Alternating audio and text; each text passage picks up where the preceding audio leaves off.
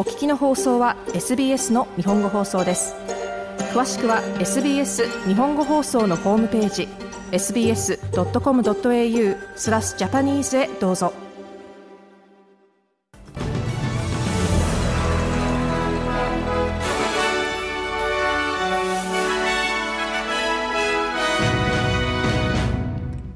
11月3日の SBS 日本語放送週刊ニュースラップです。AI 人工知能の安全性について話し合う初めての国際会議 AI 安全サミットがロンドンで1日から2日間の日程で行われました。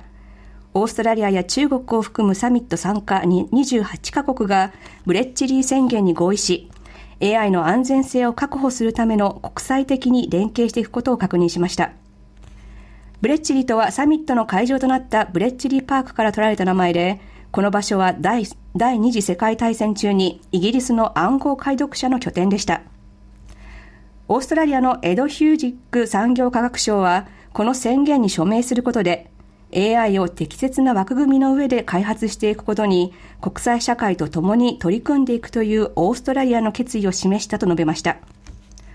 イギリスのリシ・スナク首相は多くの点でこの宣言が世界初であるとし、最初の一歩として半年後に韓国、そして1年後にフランスで予定されている今後の AI 安全サミットでしっかりとした工程が示されることを期待すると述べました。Until now, the only people testing the safety of new AI models have been the very companies developing it. 今までは AI の新しいモデルの安全性についてテストするのは、その AI を開発している企業でした。これは変えなければなりません。G7 広島 AI プロセスと AI をめぐる世界的なパートナーシップを土台に、志を同じくする政府と AI 企業が今日、画期的な合意を結びました。私たちは共に新しい AI モデルについて、それを一般にリリースする前に、その安全性をテストすることに取り組んでいきます。スナック首相でした。サミットにはアメリカの実業家イーロン・マスク氏も出席しました。40分間にわたるスナック首相との会談でマスク氏は、いずれ AI によって全ての仕事が時代遅れになる状況が見えるとし、AI を歴史上最も破壊的な力だとしました。マスク氏は AI を人類にとって利益になる方法で利用するためのルール作りに全ての努力を向けるべきだと述べました。パレスチナ自治区ガザを脱出したオーストラリア人から安堵の声、そしてガザに残る家族の身を案じる声が聞かれました。ガザからラファ検問所を通ってエジプトに逃れた外国パスポート保持者400人の最初のグループにオーストラリア人はおよそ20人いました。これはカタールが仲介してエジプト、ハマス、イスラエルと結んだ合意で外国籍を持つ市民のガザからの退避を認めるというものです。その中の一人、モナさんはガザに残っている家族を心配していると語ります。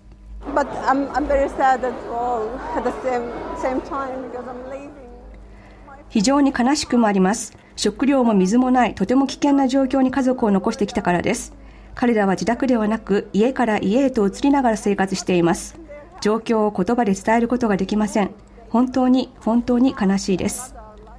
モナさんでした。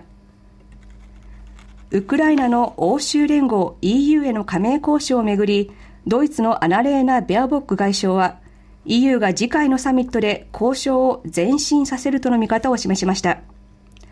EU 加盟国の首脳らは12月14日と15日に開かれるサミットで、ウクライナの EU 加盟交渉を正式に開始するかどうかの判断を下します。ベアボック外相はベルリンで行われた会合で、EU の拡大は戦略地政学上必要なことだと述べ、EU の加盟国が現在の27カ国から30カ国以上に拡大する際には、内部の改革も必要になると主張しました。We've now reached a consensus in the EU that we must enlarge our EU. EU を拡大すべきだという意見で EU 内部が一致しました。ロシアのウクライナ侵略を受けての戦略地政学上の判断です。しかし、拡大した EU の力を損なわないようにするには、これまで長い間先延ばしにしてきたことに手をつけなければなりません。それは私たち連合の機能の仕方を改革することです。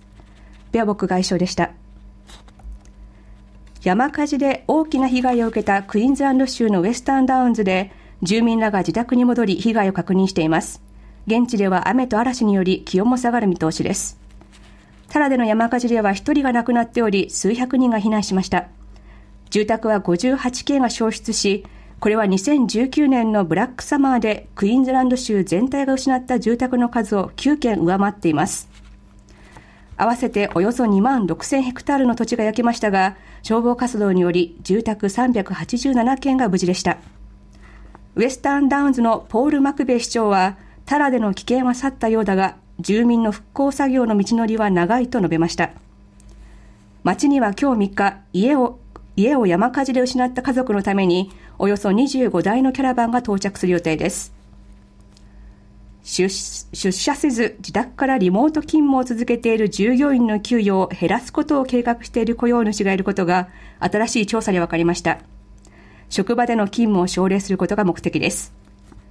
法律事務所ハーバート・スミス・フリーヒルズが行ったフューチャー・オブ・ワーク・リポートによると、職場でイベントなどを企画し、出社を促す企業がある一方で、一段と厳しい方法を選ぶ企業があることも示され示されました。パースのバジル・ゼンピラス市長はチャンネル7に対し、従業員はオフィスに戻るべきだと述べました。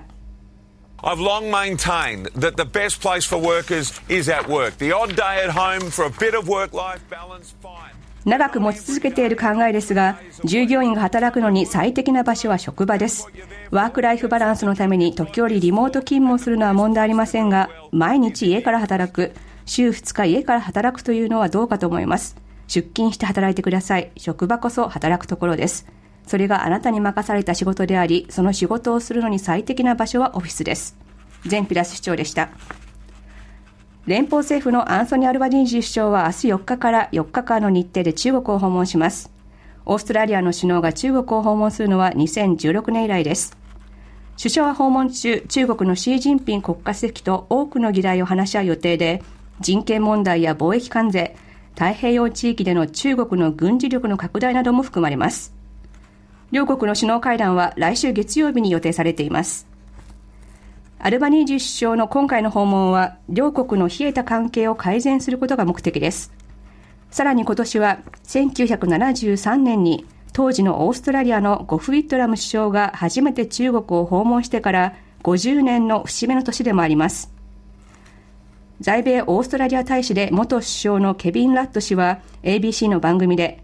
オーストラリアと中国が安定した関係にあることは中国の国益にもかなうと述べました。China sees value in stabilizing the relationship. 中国は関係を安定化させることの重要性を知っています。その背景には中国の経済がアメリカや他の国との貿易や海外直接投資、ポートフォリオ投資が先細っていることで悪影響を受けていることがあります。ですから関係を安定させることに彼らは関心を持っています。ラト大使でした。NBN 契約に必要以上の料金を支払わないよう、オーストラリア競争消費者委員会 ACCC が住民に対し、より自分のニーズに合った内容の安い契約が他にないか探すことを進めています。ACCC のアンナ・ブレイキ委員長は、必ずしも最もスピードの速いインターネットを使うことがベストであるとは限らないと述べました。ブレイキ委員長は SBS のオン・ザ・マニーに対し、このように述べました。What we don't want to see is people paying for something that they're not using, uh, particularly when households are 生活コストが上昇する中で私たちが避けたいと思うのは使っていない何かに対して料金を支払っているという状況です大事なのは異なった通信スピードで何ができるかを知ることそして価格の面で違う店を比較することも大切です割安な契約もありますし契約期間を縛る必要なしに割引を提供している店もありますブレーキ委員長でしたスポーツニュース女子サッカーです。来年行われるパリオリンピックへの出場をかけて行われていたアジア2次予選で、オーストラリア代表マチルダスが1日、台湾を3-0で破り、最終予選への進出を決めました。最終予選は来年2月に行われ、マチルダスがオリンピックに出場するには、ウズベキスタンと2回対戦し、勝つ必要があります。第1戦は2月24日にウズベキスタンで、第2戦はオーストラリアでそれぞれ行われます。オーストラリアでの試合会場はまだ発表されていません。1日の台湾との試合では、マチューラズのメアリー・ファウラーが活躍しました。20歳のファウラーはこれまで行われた3試合で2ゴールを決めており、他の選手による得点にも多く貢献しています。ファウラーはこの3試合でチームが見せたパフォーマンスは素晴らしいと語ります。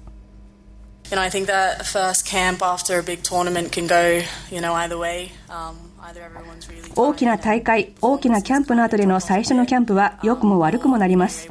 みんな疲れているかもしれませんし、パフォーマンスが若干劣ることもあります。その反対に、それまでの勢いからさらに弾みをつけていくこともできます。この3試合がそうでした。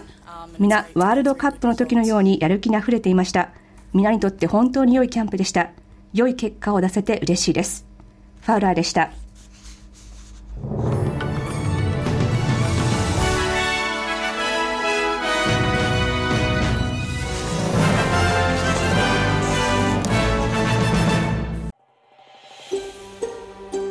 SBS 日本語放送の Facebook ページで会話に加わってください。like、いいねを押してご意見ご感想をお寄せください。